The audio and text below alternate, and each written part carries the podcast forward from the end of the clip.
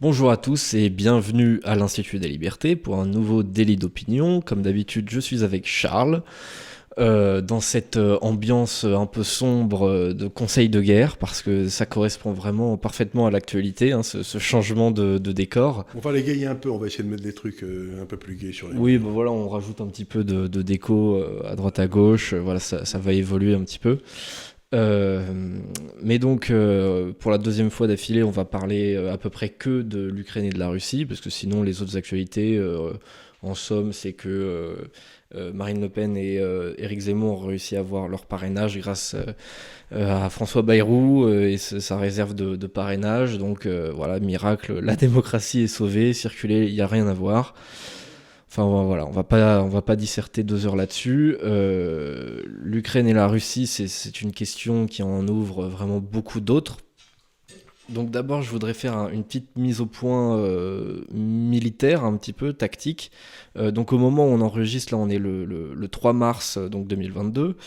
Euh, et donc l'état des lieux, c'est que en gros, l'armée a, bien progressé donc à l'est, au nord vers, vers, Kiev en partant de la Biélorussie, et au sud en liant tout, tout, ce qui est Crimée et justement le, Donbass. Donc on est dans une situation où tout ce qui est combat euh, de, campagne, euh, ça s'est un petit peu.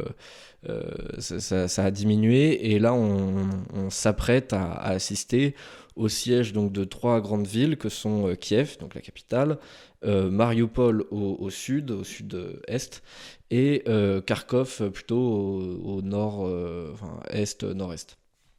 Donc, euh, est-ce que pour vous, c'est une campagne militaire qui patine? Est-ce que euh, vous trouvez que le, rythme des armées russes est un petit peu décevant par rapport à la réputation, par rapport à ce à quoi on pouvait s'attendre? Oh, Les Russes n'ont jamais eu une réputation de grande rapidité dans le domaine de l'armée. Ils ont toujours eu une réputation de rouleau compresseur. C'est-à-dire qu'une fois qu'ils se mettent en route, ils sont difficiles à arrêter. Mais euh, les Allemands avaient des réputations de blitzkrieg, de de, campagne extraordinairement rapide avec des gens qui étaient dopés pendant trois jours dans des chars qui dormaient pas. Mais mm, les Russes, non. Mais en plus, pour porter ce jugement, il faudrait savoir quel est le plan de départ. Oui. Euh, moi, le plan de départ, il me semble, je peux me tromper parce que je suis pas dans le secret des dieux, inutile de vous le dire, mais il me semble que c'est plutôt de, détruire tout le, tout le potentiel industriel, euh, pas industriel, mais en tout cas militaire de l'Ukraine, et une fois que c'est fait, de, ben, de rester sur place et d'attendre que des négociations aient lieu. Quoi. Tout à fait. Euh, ce, qui est, ce qui est en train de se dessiner, c'est en gros l'annihilation euh, maximum de, de toute l'armée euh, régulière ukrainienne pour voir ensuite peut-être entrer en, en, négociation et pouvoir obtenir beaucoup plus de choses ou alors écraser une énorme partie du territoire. Ce qui me semble pas le but parce que D'abord, l'Ukraine est un très grand pays, enfin, de par la taille, puis il y a 40 millions de personnes, puis à peu près la moitié de la population qui n'a pas envie d'être russe. Donc, si vous voulez, c'est bien joli de prendre un pays comme ça, mais euh, ensuite, il faut l'occuper. Et l'occuper, c'est toujours une guerre d'occupation. On sait comment ça commence, mais ça, se termine rarement bien. Enfin, les Américains n'ont pas réussi en Irak, ils n'ont pas réussi en Afghanistan. Je veux dire, il y a peu, d'exemples dans l'histoire récente de guerres d'occupation qui ont réussi. Et je pense pas que ça a échappé à Poutine ou à l'état-major russe. Donc, moi, à mon avis, ce qui doit se passer maintenant, d'ailleurs, ils ont assez peu attaqué dans le sud-ouest où il y a toutes les populations non russes ils ont, ils ont, dans le fond, ils ont attaqué le, pour protéger un petit peu l'espèce d'arc de population russe qu'il y avait autour de la frontière russe. Mm-hmm. Et euh, bah, ils vont essayer de dire bon, ben, on va essayer de rendre ça indépendant, puis peut-être d'obtenir la neutralité de l'Ukraine, et puis voilà quoi. Tout à fait. Euh, après, il y a dans des, dans des plans euh, militaires qui ont été diffusés, on ne sait pas s'ils sont vrais ou, ou, faux, mais enfin, euh, il y a donc le plan militaire euh, qui est connu de tous, où euh, où il y a tous les mouvements qui, qui sont aujourd'hui rendus publics. mais il devrait y avoir, dans les jours ou semaines qui viennent, une attaque également dans le sud-ouest, donc une attaque amphibie vers Odessa, qui devrait remonter ensuite plus vers l'ouest, vers la Transnistrie, donc qui est une région assez russophone de la Moldavie. Euh, c'est une possibilité. En tout cas, il y avait une photo qui est sortie avec, euh, avec Loukachenko, le président euh, biélorusse, qui, qui, était sur un tableau qui montrait la stratégie militaire.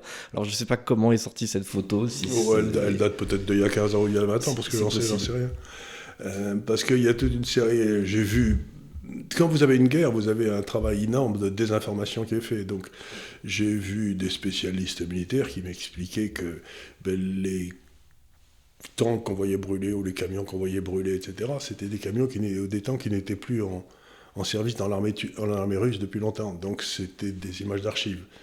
Donc, on doit nous filer des images d'archives en nous expliquant que c'est ce qui est en train de se passer. Donc, la première victime en cas de guerre, c'est la, la formation. Hein. Tout à fait et ceux des, des deux camps, sauf que euh, le, le, camp euh, ukrainien, c'est celui qui communique le plus. Donc il y a, y a, plusieurs légendes qui ont été forgées déjà en l'espace d'une semaine par, euh, par le gouvernement ukrainien. Il y avait l'histoire du, du, fantôme de Kiev, donc apparemment un, un pilote de, de, chasse qui aurait, euh, abattu euh, à lui seul euh, trois ou cinq avions russes, je sais plus. Il y avait l'histoire des, des, des, gars dans, sur l'île des serpents qui, allaient été tous tués héroïquement. Héroïques. bon, au final, ils sont, ils sont prisonniers. Enfin voilà, il y a, y a, pas mal de, il y a pas mal de mythes comme ça qui, Est-ce qu'on a du mal à comprendre aussi Enfin, moi, du mal à comprendre, c'est que les équipements apparemment utilisés dans cette campagne sont assez anciens. Par exemple, les, meilleurs, avions ne sont pas dans cette campagne, c'est des vieux, euh, des vieux avions qui datent d'il y a 20 ou 25 ans, qui sont dans la guerre. Donc, exactement pourquoi euh, ils n'ont pas mis euh, leur dernier chasseur, leur dernier bombardier? Je ne sais pas, il y, a, quelque chose de curieux dans tout ça. Ouais, je, moi j'ai l'impression. Puis il n'y a pas beaucoup de monde, il n'y a que 90 000 ou 100 000 soldats. Oui, je crois que ça a augmenté un petit peu, mais c'est pas c'est pas encore énorme euh, par rapport à la totalité de l'armée russe. On n'est même pas à un quart euh, de, de la mobilisation totale. Euh, et j'ai l'impression qu'ils testent un petit peu leur armée, voir ce dont ils sont capables.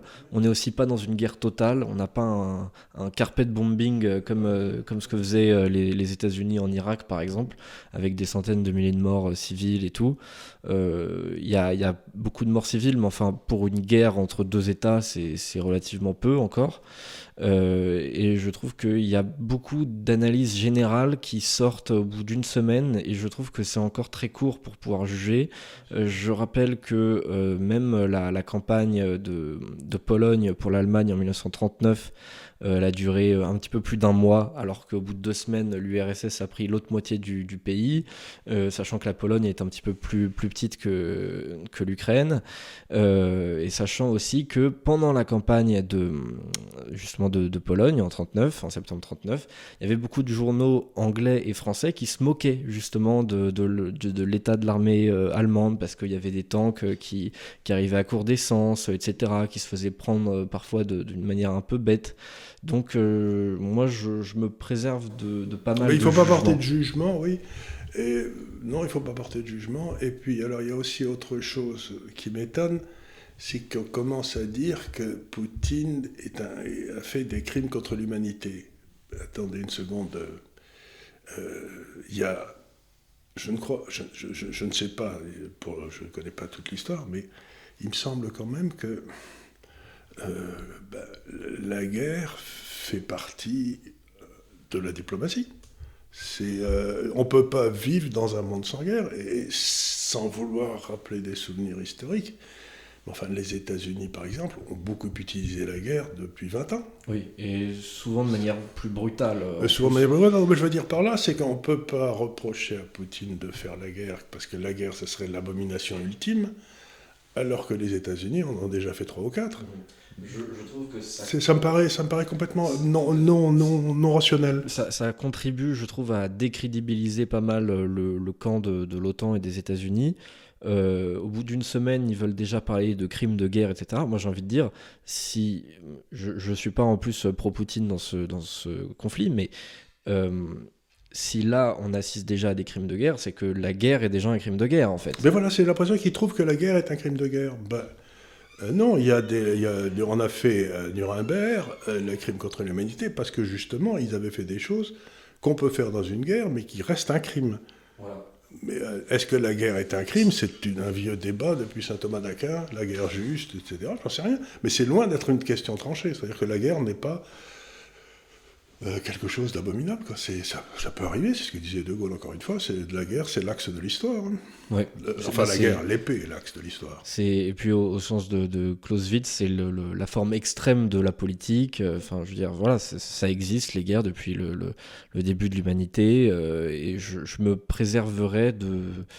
De, de, de, surestimer la brutalité actuelle de, la guerre parce que en plus de ça euh, si, si l'armée russe au final patine un petit peu, je pense que ça risque de monter beaucoup en intensité. Et là, on verra vraiment ce que c'est une guerre brutale. Et peut-être si ça, si ça va encore plus loin, si ça dépasse l'Ukraine, on aura une guerre totale. J'espère que non. Mais enfin, je, suis là.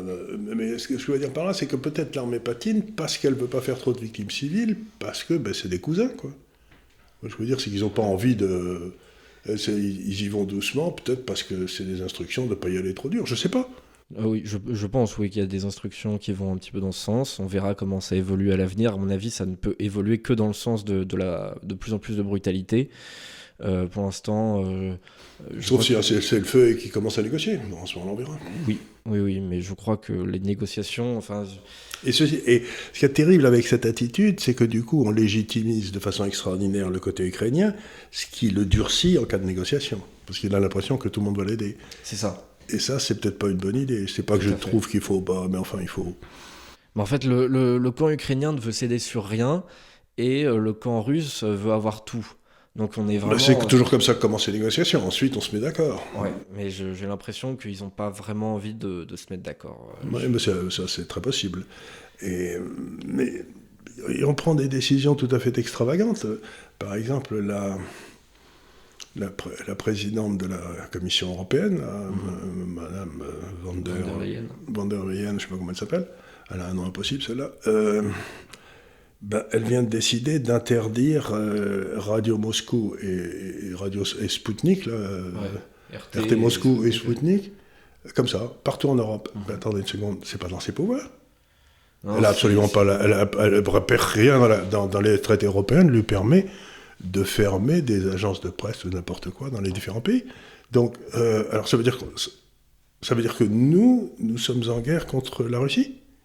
Bah il y a, y, a, y a, un peu euh, il y, a, y, a un manque de cohérence de ce côté-là. C'est-à-dire euh, en même temps on n'est pas en guerre contre la Russie, en même temps on prend toutes les mesures qui ressemblent à des mesures de, de, de guerre, euh, hormis toutes les. Par exemple, il, y avait un, il y avait un milliardaire russe qui avait un bateau dans un port français, on vient, on vient de lui saisir. Oui, j'ai trouvé ça incroyable. enfin, je veux dire, mais de, de, de quel sur quelle base juridique On n'est pas en guerre. Et ça va, ça va assez loin parce qu'il y a même euh, il y, a une université en Italie qui a décidé, par exemple, de ne plus étudier Dostoïevski. Euh, il y a euh, l'Opéra de Paris qui a limogé un, un chef d'orchestre russe. Enfin, je, je, trouve que ça va beaucoup trop loin. Et non, mais surtout, surtout mais rien. je, je comprends pas. Vous savez, moi, je suis un homme qui respecte le droit. Et je ne comprends pas sur quel texte se fondent ces décisions Aucun, c'est juste l'émotion. Ben, ben, oui, mais enfin, l'émotion, ben, à ce moment-là, je sais pas, enfin, je sais rien. Moi, je, je, suis bluffé. On a une espèce de. On a un cadre de droit qui est prévu pour régler ce genre de problème, et on va voir ce que ça donne. Mais, mais on ne peut pas sortir du droit comme ça. Et, d'ailleurs, le, cas un peu maximal de cette, de cette émotion collective, c'est euh, l'adhésion possible de, l'Ukraine à l'Union européenne. Alors moi, j'ai trouvé ça un peu dingue parce que. Euh, bah, je veux dire, on, a tout, tout, le monde refusait de prendre l'Ukraine dans l'Union européenne depuis des années, notamment à cause de leurs problèmes de corruption, euh, parce que aussi leur, euh, leur salaire minimal est beaucoup trop bas. Enfin, je crois que c'est environ 150 euros, un truc comme ça. Euh, et là, d'un coup, émotion collective. Euh, enfin, je, Mais en plus, comme c'est un pays d'abord qui est très corrompu et ensuite qui a, qui a besoin d'énormément d'argent, ça veut dire qu'il va falloir que le reste de l'Europe dépense des sommes absolument gigantesques pour mettre l'Ukraine à niveau, mais on les a pas. Mmh. Il y a quand même quelque chose d'extraordinaire, c'est qu'on les a pas, ces sommes. D'où va venir le fric Donc la France va investir comme une folle à développer des, des trucs en Ukraine et euh, ben, elle n'investit pas chez elle. Alors, C'est bizarre. oui, bah c'est encore une fois le, le, règne de l'émotion. Euh, et j'ai l'impression que ceux qui veulent euh, absolument euh, ça, en fait, ils sont très loin de, de, toute notion de politique réelle. et ils sont uniquement, uniquement guidés bah, par, par leur émotion. L'émotion, c'est très joli, mais si, je peux me permettre, on, a l'air d'agir comme celui qui est dans le camp du bien et du bon gagne toujours. Donc il faut être dans le camp du bien. Mais moi, je, peux leur, je connais un peu l'histoire, hein, j'ai lu. Et il y a des tas de cas où le camp du bien et du bon a perdu. Et puis c'est peut-être pas le camp du bien et du bon, mais je veux dire, ça arrive que les, que, que, les, que les braves gens perdent. Quoi. C'était par exemple, nous en, 1940, on a pris une branlée pas possible. On était, dans le, on était pourtant très bien. Bien sûr. On avait une excellente réputation, etc.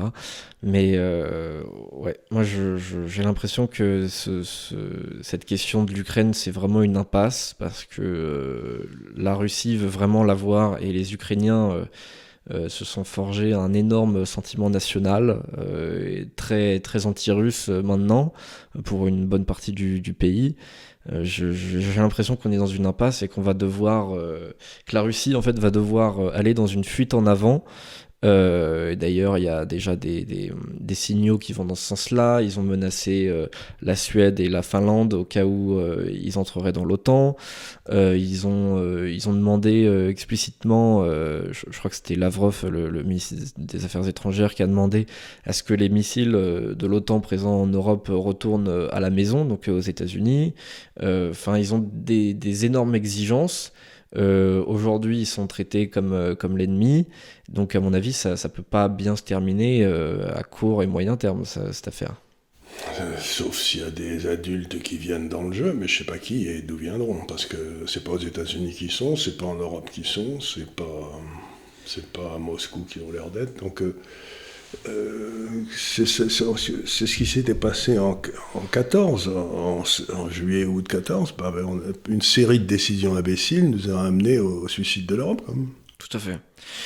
Euh, et, chacun est persuadé de son bon droit. Hein. Je, voudrais parler d'un truc, c'est euh, les, sanctions économiques. Donc il y a beaucoup de sanctions économiques qui viennent bah, de, tout le camp occidental et notamment l'Europe. Euh, quels effets ça, va avoir euh, sur la Russie, d'une part? Est-ce que la Russie est préparée à ce genre de, sanctions? Euh, Et aussi, quels effets ça va avoir sur l'Europe? Parce que ça va également nous pénaliser, nous. Oui, alors, il faut essayer de distinguer. Première question, est-ce qu'ils étaient préparés? Alors, moi, j'ai vécu en Grande-Bretagne dans les années 80, ce que tout le monde sait aujourd'hui, j'espère. Et au début des années 80, l'Angleterre était sans arrêt paralysée par, par un syndicat qui s'appelait le syndicat des mineurs, qui était le gars qui ramassait le charbon. Hein. Et euh, chaque fois que ça commençait à aller, les mineurs se mettaient en grève et tout le monde était obligé de céder parce que bah, sinon il n'y avait pas d'énergie. Hein. Encore une fois, c'était le problème de l'énergie. Et ce qui s'est passé, c'est que Mme Thatcher a fait en douce pendant deux ans des réserves de charbon et qu'ensuite elle s'est payée les mineurs. Et donc, ils se sont mis en grève et tout le monde s'en foutait parce qu'il y avait deux ans de. D'accord, ouais. Et eux, ils ne pouvaient pas tenir deux ans. Donc, ils avaient parfaitement préparé. Donc, essayons de regarder la Russie aujourd'hui. La Russie aujourd'hui, elle a des comptes courants excédentaires, donc elle vend plus à l'étranger qu'elle n'achète. Tout à fait. Elle a un budget excédentaire, elle n'a pas de dette extérieure, elle n'a pas de dette intérieure, elle a des réserves de change, même compte tenu des, des spoliations qu'elle vient de subir qui lui donne entre un an et un an et demi de couverture de la totalité de ses importations, c'est-à-dire si elle vend rien à l'extérieur, elle peut encore apporter pendant un an à peu près sans problème. On va continuer à vendre du gaz et du, euh, du, charbon et, du pétrole au moins à la Chine et à toute l'Asie. Donc, d'une certaine façon, euh, l'embargo qu'on met sur la Russie n'aura aucun effet sur elle. Ils sont parfaitement préparés. Maintenant, si on regarde de l'autre côté, les gens me disent bah, la Russie c'est minuscule, c'est le PIB de l'Espagne, etc. C'est pas faux, mais 40% des besoins d'énergie de l'Europe, en particulier de l'Allemagne, sont couverts par la Russie. Mhm. Gaz, charbon et euh, pétrole. Si ça s'arrête, le PIB allemand est, beaucoup, est très gros, mais il va passer à zéro. Ça, va, être un véritable fondement. Mhm. Donc, ce que, ce que j'essaie de dire, c'est que ben, euh, celui qui risque d'en prendre plein la tête à cause de ces sanctions, c'est euh, l'Europe. Mhm.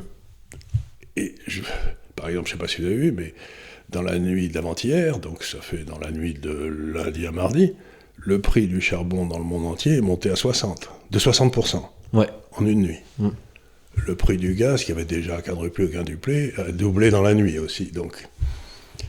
Et toutes ces hausses de prix de l'énergie, même si ce n'est pas de l'énergie qui arrive de Russie, c'est une hausse des impôts sur le consommateur européen.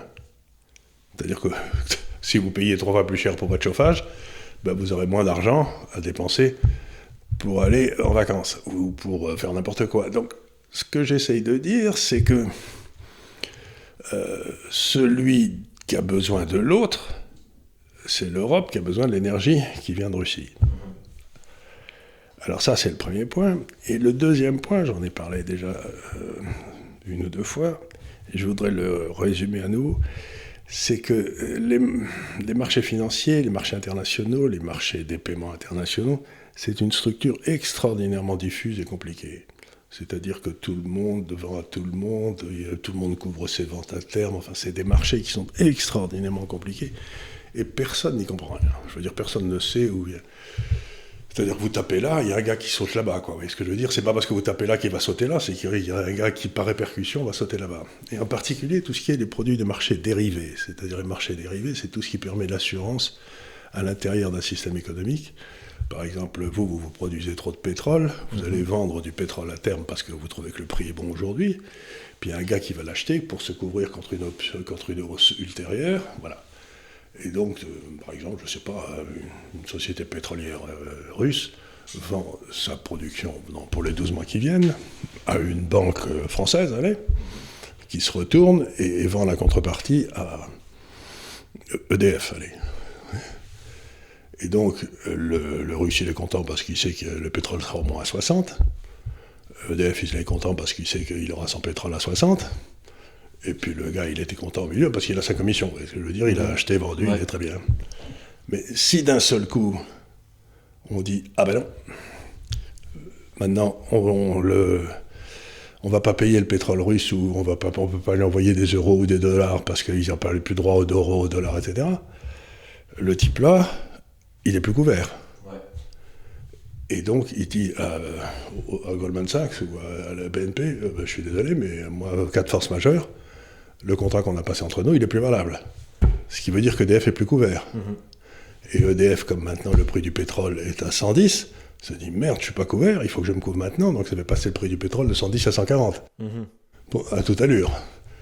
Et donc, vous avez des milliards de transactions comme ça qui se passent, et vous avez ces types avec des gros doigts huileux, euh, et plein de poils qui, vont s'amuser à tripatouiller un truc qui est d'une infinie subtilité et qui peuvent engendrer des désastres. On a vu ça quand euh, AIG a sauté en 2008-2009 ou quand Lehman Brothers a sauté en 2008-2009. D'un seul coup, tout ce système extraordinairement diffus mondial, euh, ce réseau qui couvre toute la planète en temps réel, à la, seconde, à la million de secondes près, c'est bloqué. Et à ce moment-là, ça veut dire que la vélocité de la monnaie va à zéro. Plus personne ne fait rien. Plus personne ne peut rien faire. Et donc, ce que je veux dire, c'est que ces corneaux, il pourrait nous créer une crise financière mondiale dans le flux du commerce international. Là, c'est pas dans l'immobilier aux États-Unis, c'est dans le flux du commerce mondial. Mhm. Or, qui sont les banques qui financent le commerce mondial? Ben, Vous le savez peut-être pas, mais c'est les banques françaises qui, euh, depuis toujours, financent le commerce mondial parce qu'elles empruntent des dollars à New York, puis qu'elles vont prêter ensuite à, la Corée qui a besoin d'acheter des produits à Taïwan. D'accord. Et elles se font une petite marge là-dessus. Bon. Mais à ce moment-là, c'est elles qui sont le gars au milieu qui touchait sa commission et qui prenait le risque que l'autre ne livre pas. C'est-à-dire que si vous voyez les banques françaises commencer à s'écrouler en bourse, vous savez qu'il y a un loup. Donc ce que je dis aux gens, c'est, moi je me méfie terriblement des sanctions, parce que vous prenez une sanction pour taper le gars à gauche, et puis en fait, c'est un gars qui va, qui va faire faillite au fin fond de la Creuse, quoi. Vous voyez ce que je veux dire? Parce que c'était lui qui avait euh, le, produit, puis d'un coup, il reçoit pas son paiement de Russie, et donc il, saute. Donc, quand vous avez un, système aussi compliqué que le système des paiements internationaux, avec des assurances et des contre-assurances dans tous les sens, vous vous amusez pas à lui donner des grands coups de pied. Mhm. C'est donner des grands coups de pied dans de la porcelaine, quoi. ça va tout casser. Et avec les meilleures intentions du monde. Et ils vous diront après, d'ailleurs, le capitalisme ne marche pas, regardez cette saloperie. oui. C'est ça le plus étonnant. Et donc, non seulement on a des, des gars qui comprennent pas très bien, mais qui, dans leurs intentions, dans leurs bonnes intentions, peuvent foutre un merdier inimaginable, sans même faire la liaison entre ce qu'ils ont fait eux et le, merdier. Laissez-moi vous donner un exemple qui est tout simple. Euh, la Russie est un très vaste pays, c'est très, très grand, c'est le mhm. plus grand pays du monde. Bon. Les, les compagnies aériennes russes ont acheté 530 avions à des sociétés de leasing qui sont en Irlande. Bon, ben, on dit, vous n'avez plus le droit de, vous avez plus le droit de sortir de vos avions du territoire russe. Ouais. Et euh, l'Europe dit aux sociétés de leasing, il faut que vous récupériez vos avions. Il ne faut plus les laisser aux Russes, on, on fait, on travaille pas avec les Russes. Et les Russes disent, bah venez les chercher. Et parce que nous, on n'a pas le droit de sortir avec nos avions. Mais les autres disent, oui, mais nous, si on arrive, on n'aura pas plus le droit de sortir parce que ce sont immatriculés. Donc, vous avez 500 avions, allez, à 200, 250 millions de dollars l'avion, qui sont bloqués. Ça veut dire que toutes ces sociétés en Irlande, qui, qui, qui, qui achetaient les avions de Airbus et qui les vendaient à la Russie, et encore une fois, c'était une transaction comme ça, ben, elles vont sauter. Et on va avoir 500 Airbus à vendre d'occasion. non, mais vous voyez ce que je veux dire? C'est des trucs avec lesquels, je veux dire, il faut, on s'approche de ça avec infiniment de précautions. Mhm. on a, on a des crétins. Ouais. Mais d'ailleurs, euh, même dans son allocution hier soir, euh, Emmanuel Macron, euh, celle-là, je n'ai pas regardé. Je, bah, vous, vous, lassez, mon pauvre. C'est au-delà de mes forces, là, maintenant. Enfin, de toute façon, en, substance, il n'a pas dit grand-chose. Mais il a dit, parmi, bah, parmi le, vide qu'il nous disait, que, effectivement, possiblement la croissance allait être touchée cette année à cause de, des sanctions. non, non seulement à cause des sanctions, mais si le prix du pétrole passe de 50 à 100, euh, et que ben, vous êtes vous mettez dépenser allez, 10 ou 15% de votre revenu en, énergie ou pour aller vous balader en voiture, en fumant votre clope avec une, avec une voiture diesel, ben, euh, le prix de l'essence va doubler, donc ben, vous allez avoir beaucoup moins d'argent à dépenser ailleurs, donc ça veut dire que vous allez avoir une récession. Ouais. J'ai vu, euh, je, crois que c'était dans un, dans un article de l'opinion ou les échos, que tant que le baril de, pétrole était au-dessus de 44 dollars, mmh. la Russie pouvait financer son État et son armée. Oui. Donc euh, effectivement, ça, ne va pas forcément euh, beaucoup mais les, ben toucher. Mais non, mais bougez pas, les gens ont besoin de pétrole, ils ont besoin de charbon, ils ont besoin de gaz. Euh, on est à 117 ce matin, ou je sais plus quoi. Bon, ça veut dire que la Russie peut vendre le tiers de ce qu'elle vendait avant et continuer à financer son, budget et son armée. Ouais. Non? Puisque le pétrole, le pétrole a triplé, quoi, donc c'est vite vu. Donc je sais pas moi, mais euh, maintenant les Russes vont comprendre qu'ils ont peut-être intérêt à produire le moins possible et à vendre le moins possible. Un autre exemple, euh, Nord Stream 2. Ouais. Ben, Nord Stream 2 qui était une société suisse, à Gay, dans le canton de Zoug, je crois. Mhm. Ben, elle vient de déposer le bilan. Ah oui. Ben oui, puisque logique. Elle, elle, avait 300 personnes qu'elle s'apprêtait à ouvrir ces trucs. Bon, on lui dit vous ouvrirez jamais. Bon, il dépose le bilan, mais ça veut dire que les milliards et les milliards que les Shell, etc., ont mis euh, pour euh, développer euh, Nord Stream 2, ben, il va le zéro. Enfin, je sais pas, c'est bizarre. Ouais, bah c'est, je, je, sais pas. pour moi, ça peut, ça ne peut avoir du, sens que si les sanctions économiques sont censées durer peu de temps. Euh, mais là, euh, je, pense que c'est parti pour durer et à mon avis, c'est une sanction. Mais plus ils, plus ils sanctionnent, plus on en prend plein la gueule Ouais. Ouais, ouais. Pour moi, ça, déjà, ça ne fait que. Euh, comment dire Favoriser la fuite en avant de, de, l'armée russe sur ensuite le reste de l'Europe. soi-disant enfin la résistance de l'armée ukrainienne, puisqu'on dit puisque j'ai toute l'Europe derrière moi et les États-Unis, je peux, il faut que je résiste, ça va bien. Donc, euh, je sais pas, moi je, trouve que tout ça, c'est une histoire de fou. Mmh. Bah, de toute façon, le, le, temps, euh, le temps nous, nous vérifiera ce, ce, genre de, de choses. Euh, mais à mon avis, effectivement, ça, ça risque de ne pas bien se terminer. et l'Europe risque, d'ici quelques mois, effectivement, d'être de, en sérieuse difficulté. Si on a une récession considérable en Europe, parce que le prix du pétrole, le prix de l'énergie, je sais pas quoi d'autre, et puis nos ventes, ou j'en sais rien, ou notre production a baissé, bon, très bien. mais à ce moment-là, ça veut dire un creusement des déficits budgétaires gigantesques. Et c'est pas comme si nos déficits budgétaires étaient sous contrôle. Mhm. Puis alors les gens se réjouissent parce que l'armée allemande va renaître de ses cendres. Euh, je sais pas si c'est une bonne nouvelle que l'armée allemande. Je, ne sais pas si c'est une excellente nouvelle. je, je, je, pense. Je dis ça, je dis rien. Hein. Je, pense en tout cas que lorsqu'on voit euh, l'Allemagne euh, mettre 100 milliards d'euros dans, dans, son, dans son armée, je pense que l'Allemagne, de son point de vue, a raison. Mais je pense que la France devrait réagir en disant bah, nous, on en met le double, quoi. Euh, pour moi, il faut remilitariser. Pendant, pendant, une grosse partie du 19e et du 20e. Mais, euh, mais moi, ce qui m'amuse toujours, c'est que l'armée, quand je les vois défiler sur les Champs-Élysées et tout, ce qui est toujours très émouvant, les types, ils ont 22 ans. Une armée, ça suppose un pays où il y a une classe jeune. Mm-hmm. Or, ça fait euh, quoi Ça fait 30 ans que le taux de fertilité des femmes allemandes est à 1,2. Ouais. Donc il n'y a, pas un gamin en Allemagne. Enfin, je veux dire, euh, je ne sais pas ce qu'il faut, mais il y en a quelques-uns, j'imagine. Mais euh, il n'y a pas. Euh, ce que je raconte souvent, c'est que maintenant, pour un. Chaque. Il y a quatre grands-parents qui, en, Italie, n'ont qu'un petit enfant. Mm-hmm. Par, pour chaque petit enfant, il y a plus. Il y a quatre grands-parents. Ils n'en ont pas plus, en moyenne. Bah, ça veut dire que euh, l'armée italienne, elle va du mal à avoir des conscrits. Puis le conscrit, personne ne va vouloir qu'il soit tué, parce que si vous avez quatre grands-parents qui ont mis toute leur affection sur un seul morpion, vous, pensez bien qu'on ne va pas le sacrifier, celui-là. Bien sûr. Donc, je sais pas, tout ça, tout ça, ça me paraît complètement... Euh, et c'est pour ça que je, pense, je, réfléchis un peu à, moyen et long terme, je pense que la France a peut-être si le conflit se, généralise, et à mon avis, il faut prévenir ce, genre de, risque, donc il faut remilitariser aujourd'hui, parce que j'ai vu un rapport militaire euh, qui disait qu'en substance, euh, euh, si, si l'armée française était dans une guerre totale, on aurait des munitions pendant six jours. Et, ensuite, on peut tenir un front, on peut pas avoir deux fronts.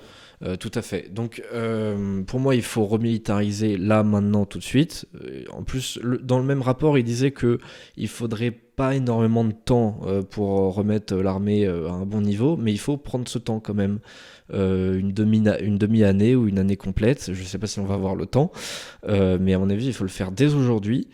Et, euh, et, voilà, tout simplement, euh, racheter énormément de munitions, euh, peut-être moderniser l'armée, favoriser le, recrutement, etc.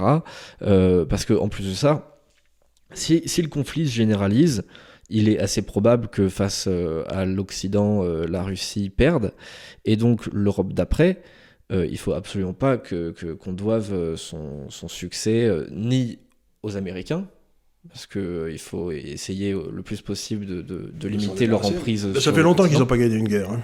Tout à fait, oui, c'est vrai. Euh, mais, mais peut-être qu'avec l'aide des Européens, ils pourraient le faire cette fois-ci. Euh, et d'autre part, il est formellement... Ah oui ça, ça, ça dure. Euh, et euh, d'autre part, euh, je dirais qu'il serait extrêmement dommage de laisser aussi l'Allemagne avoir le, beau rôle dans cette, dans cette guerre. Et enfin, c'est une nation qui est je sais pas, si vous des troupes, des troupes allemandes traverser la Pologne pour aller taper sur la Russie en Ukraine ça va, ça va rappeler des bons souvenirs. Hein. Ouais, mais je sais pas combien de temps ça va durer parce que aussi ils sont dans, dans un état déplorable euh, militairement parlant. Euh, et en plus de ça, si, si jamais euh, toute l'armée russe se, se, met en branle, la Pologne risque de pas résister extrêmement longtemps. Et derrière, Berlin se situe à 60 km de la frontière. Donc pareil, je sais pas si Berlin. Non, mais je crois pas, je crois pas une seconde que Poutine va aller vers des pays de l'OTAN parce qu'il sait qu'à ce moment-là, c'est une alliance offensive et défensive et qui prend tous les pays de l'OTAN sur la tête à la fois. Donc il, ira peut-être sur des pays qui ne sont pas euh, dans l'OTAN, comme la Géorgie peut-être, j'en sais rien, mais je pense pas qu'il ira vers l'OTAN. Ça, ça me paraît complètement fou. Alors ça paraît fou, effectivement. Euh, il n'y a pas vraiment un intérêt. Euh, mais pareil, je ne sais pas non plus s'il avait un grand intérêt à, envahir l'Ukraine. Donc, bah, ça, faisait, ça faisait 14 ans qu'il était en, en guerre contre l'Ukraine et ça faisait 14 ans qu'il bombardait que les, Ukrainiens bombardaient la région du Donbass, tant qu'il en a peut-être plus un peu marre. Quoi. Ouais. Et, alors, selon vous, euh, dernière question, euh, quelle devrait être la, position de la France à l'heure actuelle, les, les, choses ont rapidement évolué. Je vous avais posé un peu la même question la, semaine dernière. Est-ce que, est-ce que pour vous, la, France devrait vraiment prendre position stratégiquement ou est-ce qu'on doit rester dans une forme de, neutralité, non-alignement? Bah, de toute façon, on a pris position. On a pris position pour l'Ukraine, on a pris position pour. Euh, donc, euh, bah, maintenant, il faut espérer qu'on va pas. Je sais pas, qu'on va pas euh, demander à nos troupes qu'on a envoyées en Roumanie de passer la frontière, parce que à ce moment-là, ça serait de la folie. Donc, j'espère simplement qu'on va rester dans ce qu'on fait le mieux, c'est-à-dire des postures verbales.